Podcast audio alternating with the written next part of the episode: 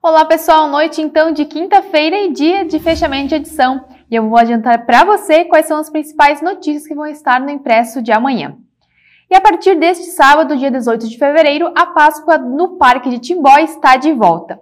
E nessa data, então, às 18 horas, já tem a apresentação da banda Acordes Celestes no Parque Central, que está sendo decorado para receber a comunidade local e regional.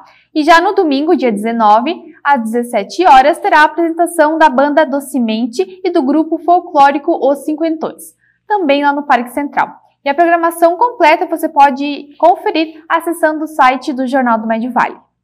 E passado um mês da tragédia climática que afetou 80% do município de Rodeio, os trabalhos para a reconstrução da cidade continuam, Porém, uma das principais dificuldades enfrentadas pela prefeitura tem sido justamente a falta de recursos. E o prefeito de Rodeio, Valcir Ferrari, concedeu entrevista ao Jornal do Médio Vale e ele traz então algumas informações sobre como está ocorrendo os trabalhos de reconstrução no município. E a Polícia Rodoviária Federal inicia nesta sexta-feira, dia 17, a Operação Carnaval 2023, que se estende até na quarta-feira de cinzas, dia 22.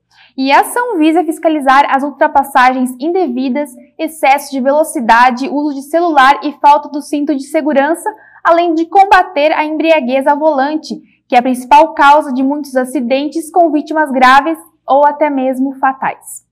Bom, pessoal, vou ficando por aqui e estas e outras notícias sobre política, esporte, turismo e segurança você confere no impresso de amanhã. Nos acompanhe também pelas nossas redes sociais e pelo nosso site. Até mais!